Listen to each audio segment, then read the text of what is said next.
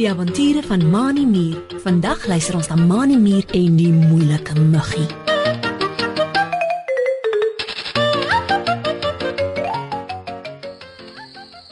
Dit is 'n warm, droë dag.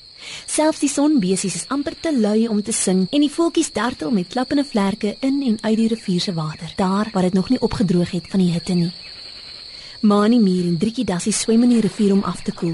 Mani al klouend aan Driekie se rughare met Driekie Dassie wat vinnig met haar wollerige potjies soos 'n hondjie in die water swem. Na so 'n rukkie swem Driekie na die rivier se wal toe en klim uit die water uit tussen 'n klomp natterige blare langs die kant van die rivier. Mani Mier spring van haar rug af en gaan lê plat op sy rug op die natterige blare bo op die gras met sy ses rooi muurpotjies uitgestrek in die lug terwyl Driekie die water van haar afskud. Nou voel ek lekker koel, Mani. Sê Driekie en gaan sit langs Mani. Ek hoop dat dit 'n bietjie kom reën. Dit is so droog en warm. Mani Mier wikkel sy twee voelhorings voor aan sy kop heen en weer en sê slaaprig met toe oë. Die koue rivierwater was vir my ook lekker driekie. Dankie dat ek op jou rug kon ry. Ons bure kan nie goed in die water swem nie. Mani Mier laat sak sy ses rooi muurpotjies en rol om op sy sy soos hy hom regmaak om 'n bietjie in te sluimer. Kom ons rus so 'n bietjie driekie. Sê Mani en vryf oor sy slaperige oë.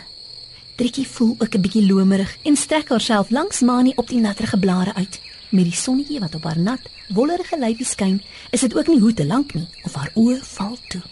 Die twee maats haal diep en rustig asem soos hulle slaap. Na rukkie skud Mani Mier sy kop. Hy hoor sagte gesuis om sy ore en wonder of hy dalk droom. Wie sal op so 'n warm dag om sy ore raas?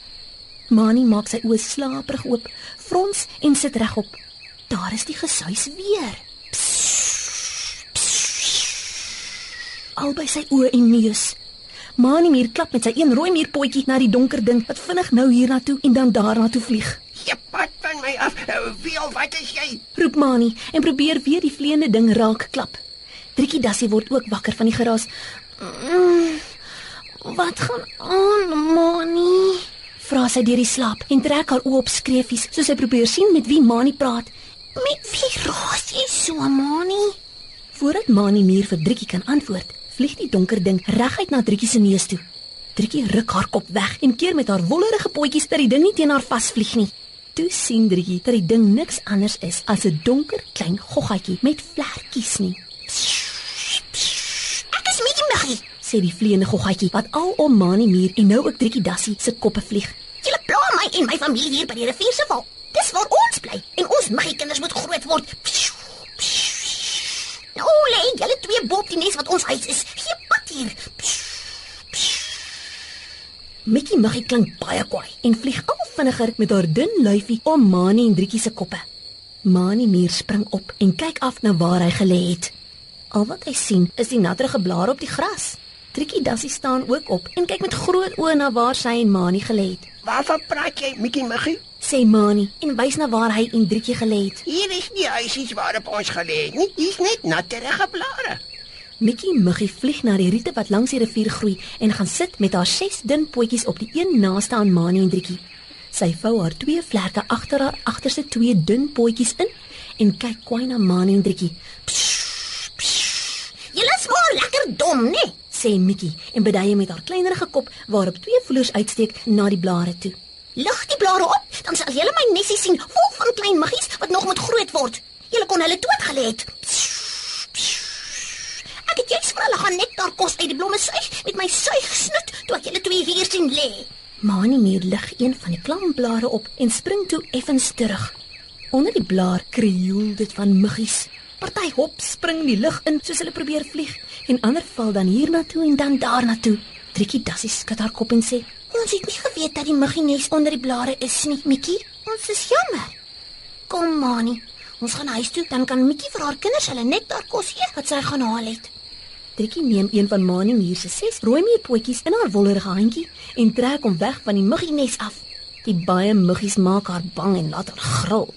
Die volgende oomblik wip Mikkie muggie van die riet waarop sy gesit het af en vlieg weer al suisende om die twee maats se koppe. Nie so hastig nie, julle twee. Roep sy uit en fladder in die lug voor Mani en Driekie se gesigte. Om julle twee te kon wakker maak, het ek al die nektarsap uit my bek verloor. Hoe gaan ek nou my muggie kinders kan kos gee? Kyk net hoe honger is hulle. Julle sal my moet help om weer kos vir my muggie kinders te kry. Mikkie muggie kyk kwaai na Mani en Driekie en fladder al harder met haar vlerke. Mani meer en Driekie dassie kyk benoud na mekaar. Wat kan ons doen om jou te help, bietjie Muggie? Vra Mani en skud sy kop. Nie ek of Driekie het so 'n suigsnoet soos jy nie. Hoe sal ons die nektar uit die blomme kry? Mikkie muggie vlieg weer na riet toe waarop sy gaan sit. Hier is baie blomme by in die rivier. Julle twee hou mos daarvan om nat te word as die son so warm skyn.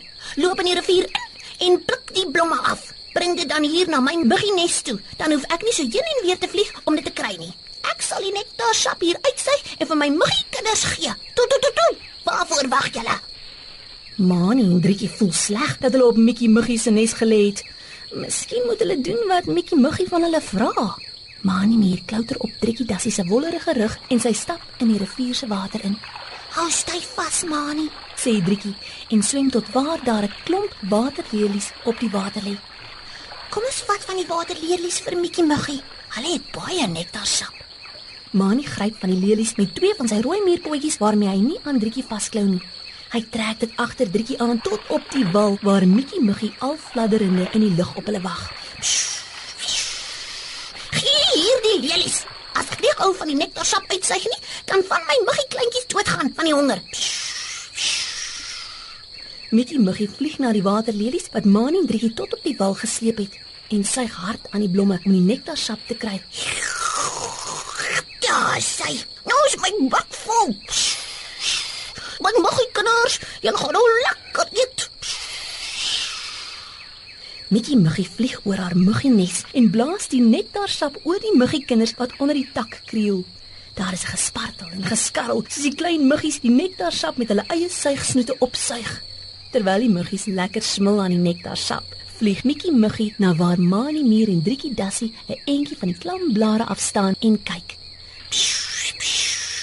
Baie dankie, Mani en Driekie. Sê sy en fladder al om Mani en Driekie se koppe. Ek is jammer dat ek so kwaai met julle was. Julle kan enige tyd weer hier op die wal se gras kom lê. Pas net op vir my nes.